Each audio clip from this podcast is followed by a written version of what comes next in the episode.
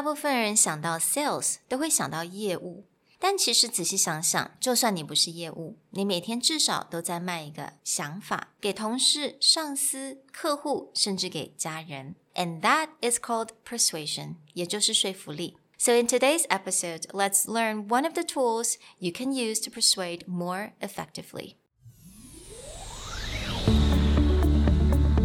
Hello，欢迎来到 Executive Plus 主管双语沟通力的 Podcast。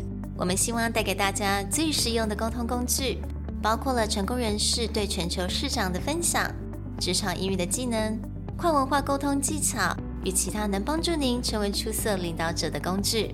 Hi, I'm Sherry, founder of Executive Plus.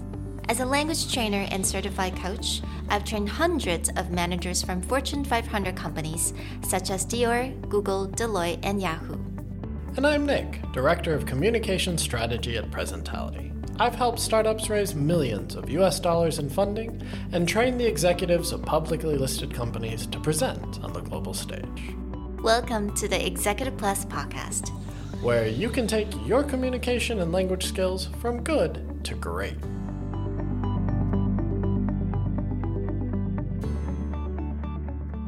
Hey everyone, and welcome back to the Executive Plus podcast. Over the next few weeks, we're going to take you through the deep, dark secrets and tricks of the trade of persuasion. In part one of our four part series, we're going to look at knowing your opponent. 没错，其实，在我们在这两三个礼拜以来，我们做了非常多的 research，看了一些书籍啊，还有不同的一些 information，然后或者是 master class 或 speech。 然后我们结合了，我们整理出来四种不同的主题，还有非常多很有用的一些工具，帮助你在于去增强你的说服力，也就是 persuasion。那当然，persuasion 你不只是用在 negotiation 上面谈判，不管是 business 的谈判，或者跟你的 teenage daughter 的谈判，或者是你用在平常的 discussion，用在 meeting，其实都非常的适用。So in the part one we want to look at what it means to know your opponent. And we're actually going to take a look at three quote unquote masters of persuasion mm. Bob Iger, Daniel Pink, and Chris Voss, and what they have to say about the importance of understanding the other side. And that most of your persuasion, or the opening of your persuasion, is doing just that. It's not about convincing the other person that you have the right idea or that you're, you know, super smart and they should listen to you, but it's actually about understanding what the other side is thinking, how they operate, and how you can get to know them better. 所以在这个单元，我觉得应该把这个单元取名成为“化敌为友”，也就是 “Know Your Opponents”。也就是呢，嗯，所有的 Master 他们都会强调的一点，就是你必须要非常了解你的。uh, need the opponent by asking a lot of questions. So we'll get to that later. So 我们在这个 master class，我们结合了 Bob Iger、Daniel Pink and Chris Voss，那他们都有三个非常不同的背景。那我觉得这也是为什么我们想要把这三个人把他们的想法、把他们的 sharing 所有结合在这边，因为让大家了解，不管在什么样的情况，我们都可以用到这个很有用的工具。Right. So the first person that we're going to take a look at is Bob Iger. Recently, his memoir, The Ride of a Lifetime, was a New York Times bestseller. And he also came out with a masterclass where he talks a lot about his thought process when it comes to business. In one key chapter, he covers his thoughts on negotiation and the way that he was able to take three giant brands in of themselves Pixar, while under the supervision of Steve Jobs, the Marvel comic franchise, and also Lucasfilms, the Star Wars world franchise as well. 所以 Bob Iger 呢，他是觉得说，在他这些所有非常大的、庞大的 acquisition 当中，他自己觉得说，对他来讲最好的方式就是 expedient。他喜欢所有的 process 都比较快一点，能够达到共识，快一点能够结束。Right, and the way that he does this is actually considered counterintuitive for most high level business negotiation techniques. Where Bob Iger says you don't have a poker face, you don't hold back all the information, but in fact, you just put all your cards on the table. You let everyone know exactly what you want, what you want from it, how you're going to benefit, so that they have a clear picture of why you're there. So, in addition to trying to be very expedient and laid out all the information, he also tried really hard to form that personal relationship with the opponents. So, for example, Pixar case, he really tries very hard to be friends with Steve Jobs first. Bob Iger had formed his own personal relationship with Steve Jobs years earlier. And one of the major challenges of the Disney acquisition of Pixar is that the former CEO of Disney, Michael Eisner, and Steve Jobs had a terrible relationship. Mm. They publicly disliked each other. Mm. And so Bob Iger had to go around this sort of corporate versus corporate hatred mm. and really talk to Steve almost as his friend. And he talks a lot about when working with Steve Jobs back to that spirit of candor and expediences, he just outright said, This is what I want to do. Mm-hmm. This is what I need. And he felt privileged that Steve Jobs, known mm-hmm. as a very hard businessman, did the same thing. Mm-hmm. And because they were both very honest with each mm. other and upfront, it helped when figuring out the real problems of the merger that the corporate culture didn't work. They they were two completely different companies. And it took both of them just outright saying that and not going, oh, it's about money or it's about, it's just that I don't know if our companies work. And being honest about that and having real discussions that allowed them to go forward. 所以其实 Bob Iger 他所认为这个就算是 business negotiation，他也觉得这是一个 collaborative effort，他这个是大家要合作，一起合作才能达到共识的。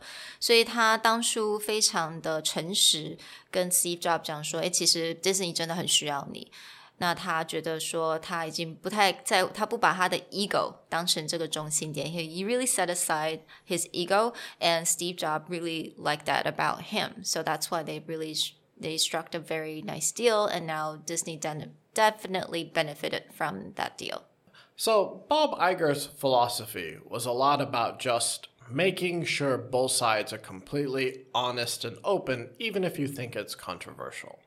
But in many cases, that takes both sides. Mm. Daniel Pink and Chris Voss start to look at the conversation of how do you get to know the other side if they're not just showing up open and candid and ready to go. And with Daniel Pink, he's looking a lot at how to help people get to their own reasons and motivation. 所以你开始会看到，我们会开始介绍给大家一些不同的工具，该怎么样去 open up 这个 conversation。那 Daniel Pink 在这 master class 他们也他有讲到说，当你去想要去控制一个一个 situation，比如说就像你想想嘛，妈妈跟小孩子讲话说啊，你不可以怎么样，你一定要怎么样。You know, you're trying to control that situation. You actually ended up irritating people, and that's just true. Um, I think no matter how old you are. yeah, that's not just a business thing. That's mm. just a person thing. Yeah. So you know, go tell your children like, why don't you clean your room? you're you're not gonna get a oh yeah you're right. You're gonna mm. get an argument. Yeah, exactly. Or why aren't you doing this? You know, same with your significant other, your mm. spouse, mm. or your boyfriend and girlfriend, you're like, why don't you do this? Mm. That will immediately start a fight. exactly. 或者 you know 在公司你对你的下属 you know you want them to work on a project, but instead you're telling them, why don't you do this faster? Why can't you right. get this done better?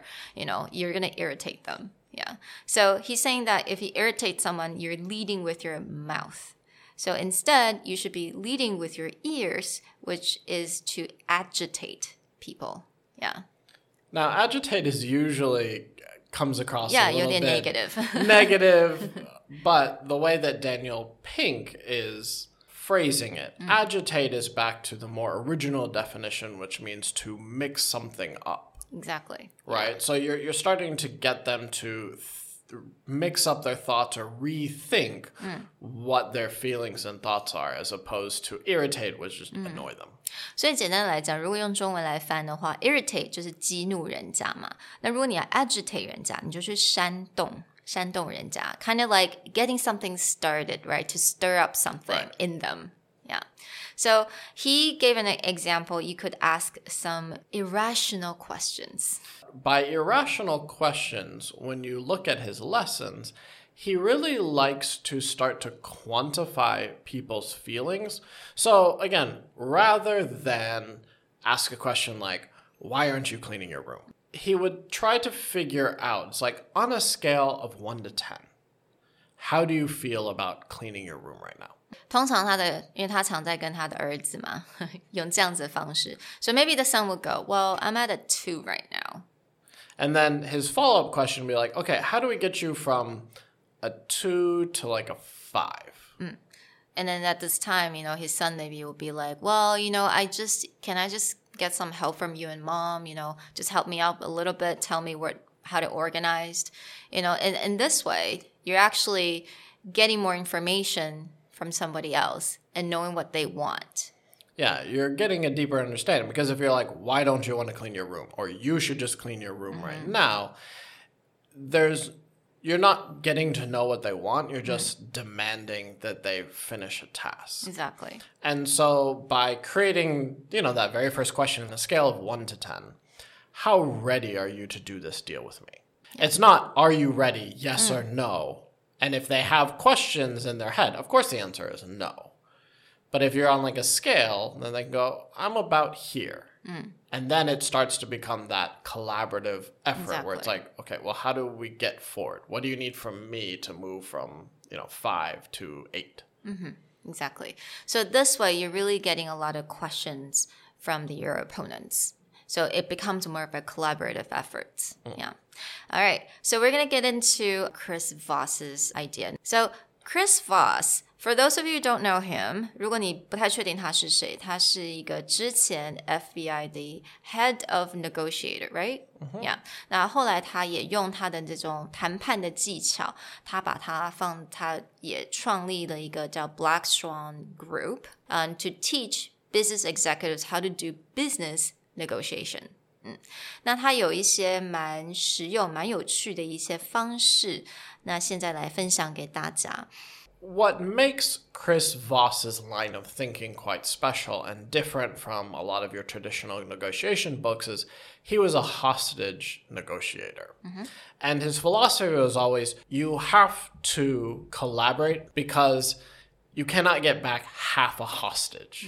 you can't be like, I'll give you half the money you're asking for if you just send me back half a person.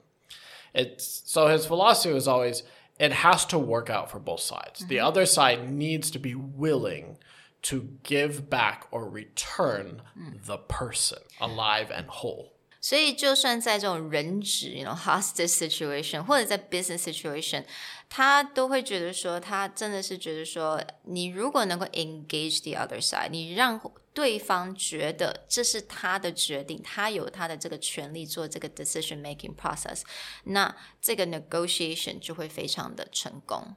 So there's a few techniques that he lays out that when you're learning about the motivations or what people really want, you need to ask questions in very specific ways so they don't feel threatened. They feel that you're genuinely listening to their concerns, but you're doing it in a way to uncover what he calls the black swan, like the true motivation or the true piece of information that changes everything.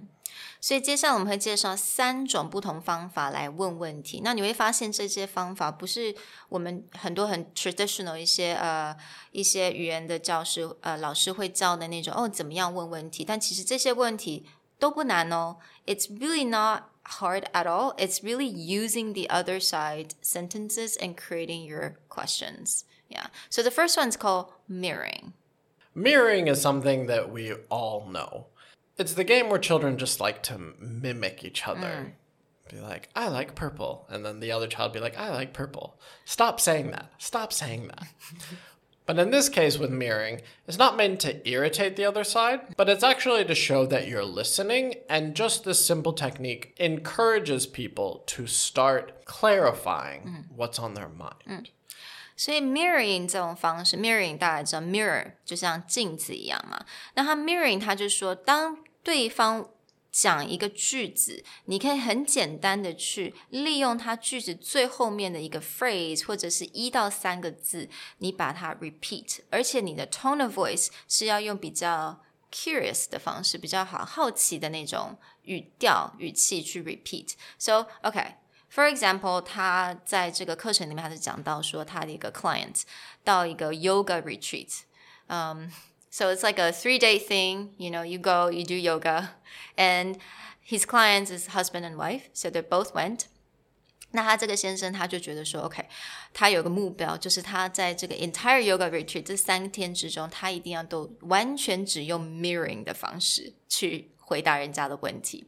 So for example, um, he walk up to someone, you know, someone would be talking about, oh my god, this yoga retreat so amazing, you know, the food is so healthy. The food is so healthy? Yeah, you know, the food, the preparation of the food, it just, you know, they put a lot of thought into that. So they put so much effort in preparing the food. Effort into preparing the food?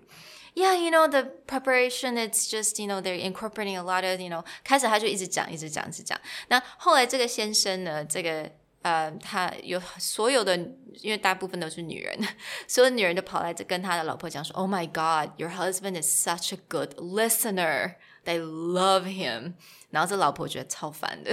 Yeah. She's so annoyed by the husband. But he successfully established that actually instead of talking, you become this like instead of like talking incessantly, you're asking the right question. You gave people a chance to really talk and you become a great listener.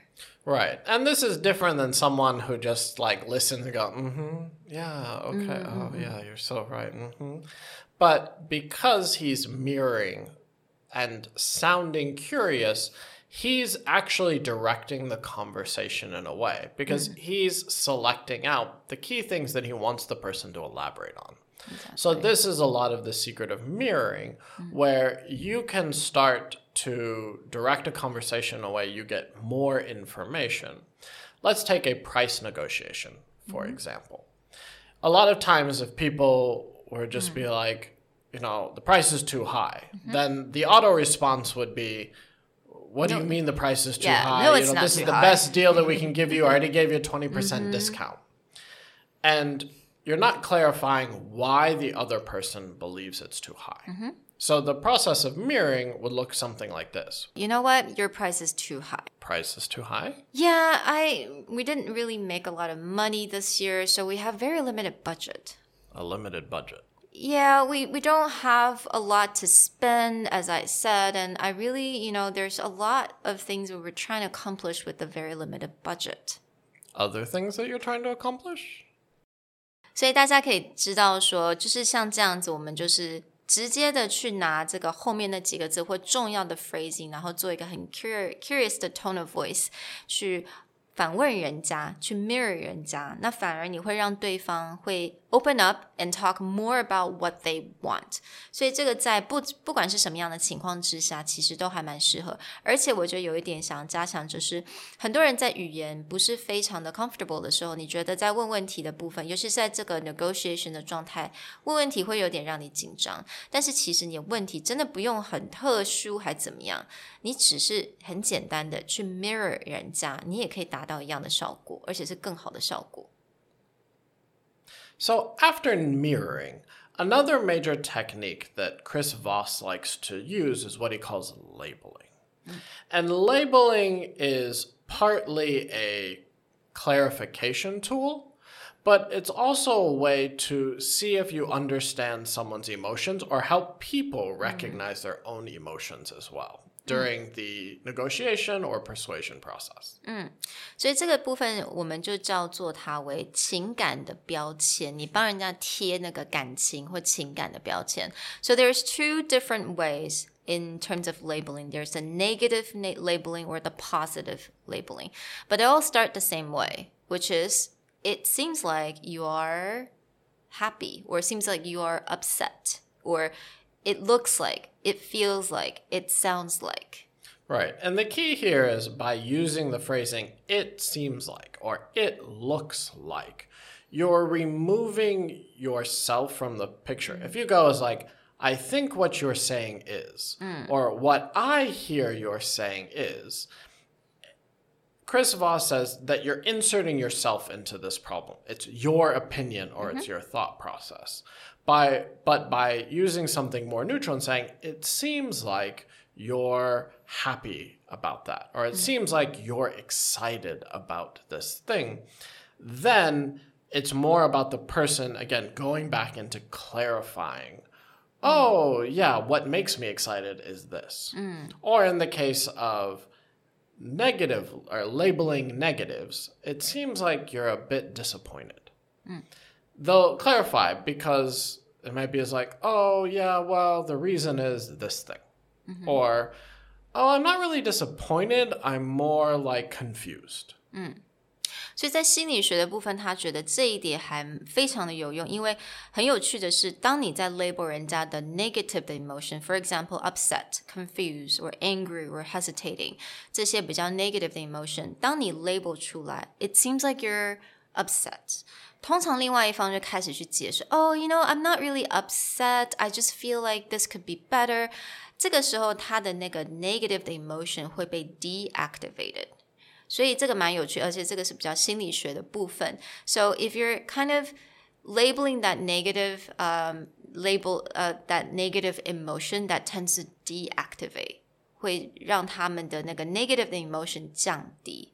那 so on on the other hand, if you're doing this on the positive way, like oh, it looks like you're happy about this deal. 你其实会让他这个 happy 的 emotion 跟这个 positive emotion 更强烈。 For example, when the positive labeling and strengthening the positive emotion, if someone's talking about, like, oh, I want to improve this because I really care about what my customers th- think, or I really care about the quality of life of my customers, and then be like, it sounds like you're really passionate mm. about how you treat your customers. Yeah. And it gets them really motivated and excited so that when you actually start to introduce maybe your company or your sales technique, they're already in a state that's like, yeah, I believe in this so much. Mm. So again, you know, you're leading this conversation with your ears, not so much with your mouth, because you're really acting as a listener here.